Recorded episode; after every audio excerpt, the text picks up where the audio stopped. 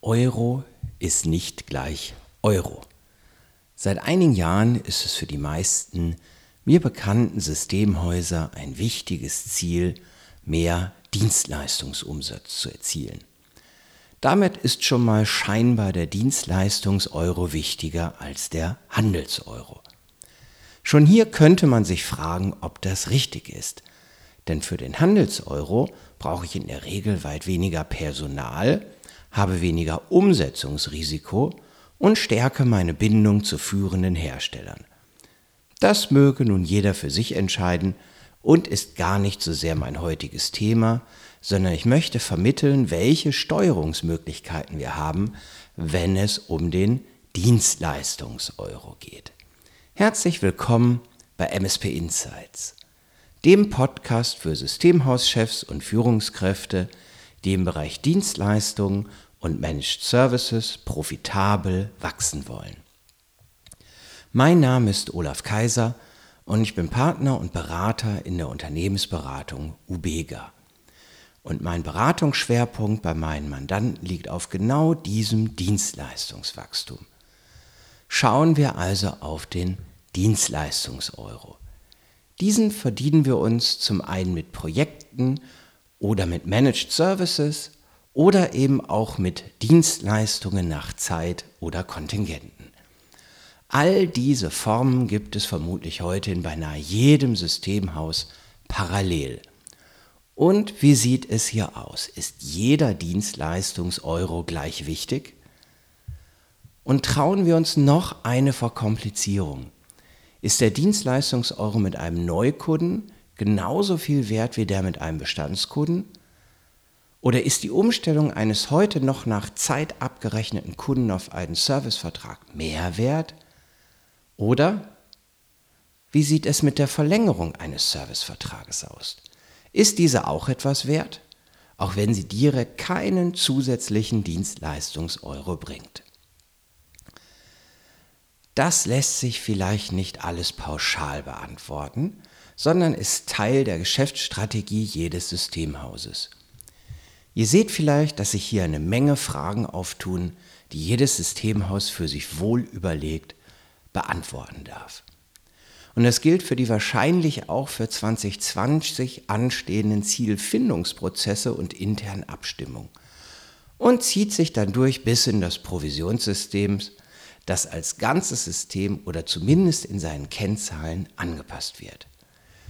Lassen wir also für den Moment einmal den Gedanken zu, dass nicht jeder Euro gleich ist. Welche Entwicklungen habe ich zu diesem Thema in der letzten Zeit bei meinen Systemhausmandanten gesehen? Fast alle im Markt sind sich der Komplexität der Aufgabe für das Zielsystem und für die Provisionsvereinbarung bewusst. Bei vielen ist das Provisionssystem gleich dem Zielsystem und auch das können wir beginnen in Frage zu stellen. Dass wir Ziele brauchen, ist vermutlich unstrittig. Jedes Unternehmen und auch jeder Mitarbeiter darf wissen, wann seine Leistung und sein Engagement zu einem guten Ergebnis geführt hat. Und was bedeutet es nun, wenn das Zielsystem gleich dem Provisionssystem ist? Eben, dass es keine Ziele gibt, für die wir keine variable Zahlung vereinbaren. Ich empfehle hierüber einmal nachzudenken. Denn das bedeutet, dass wir für jedes Ziel etwas zu zahlen haben, sonst ist es kein Ziel. Sind Menschen wirklich so, dass sie das benötigen, damit bei einem vereinbarten Ziel auch eine Lenkungswirkung erreicht wird?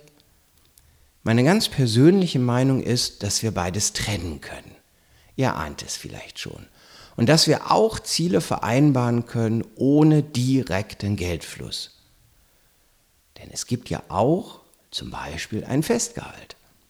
Und das darf ja auch in vielen Fällen am besten Jahr für Jahr wachsen. Wie können wir die Dienstleistungsziele jetzt zielführend und zielsystembildend unterscheiden?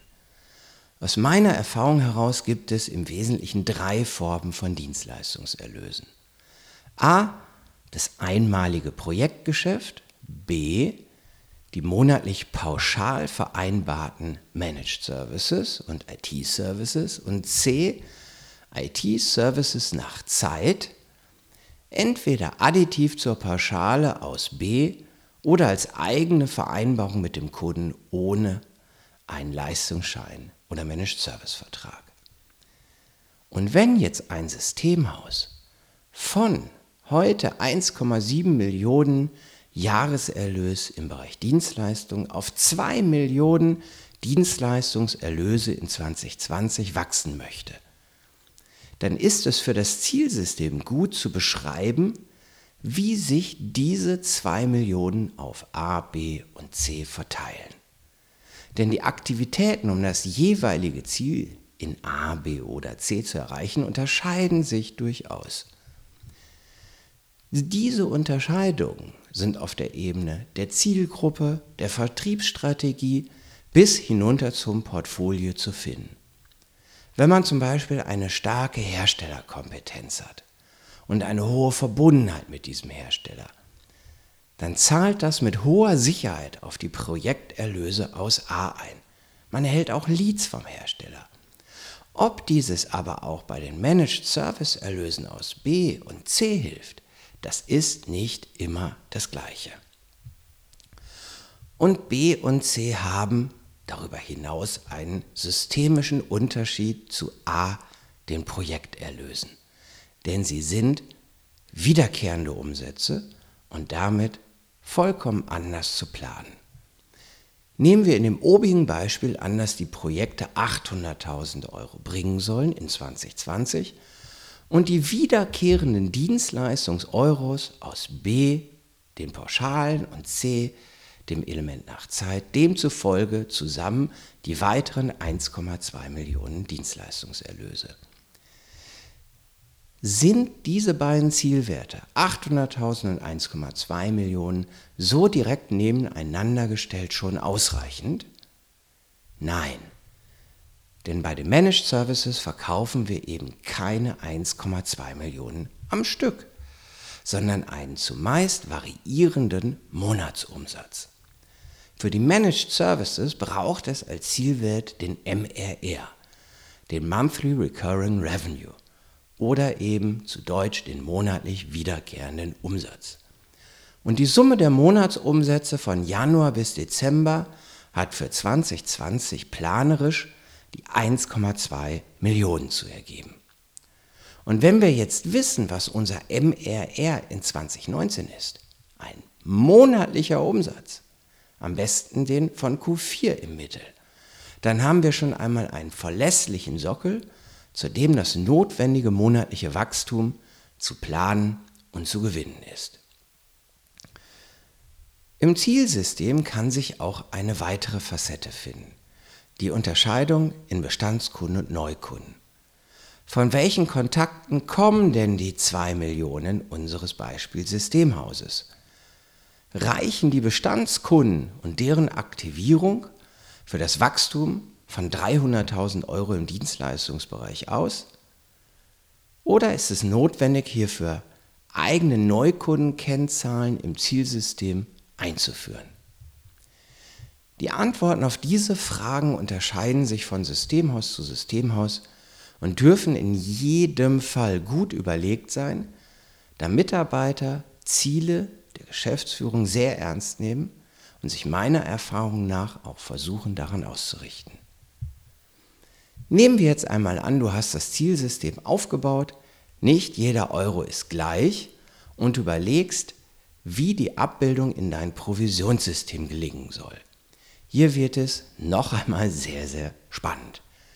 Denn gerade hier schlägt sich die Schwierigkeit innerhalb der Ziele von einmaligen Dienstleistungserlösen und wiederkehrende Managed Service Umsätzen bis hin zur Integration von Vertragsverlängerung wieder. Wann wird denn bei dir bei Managed Services eine Provision ausgezahlt?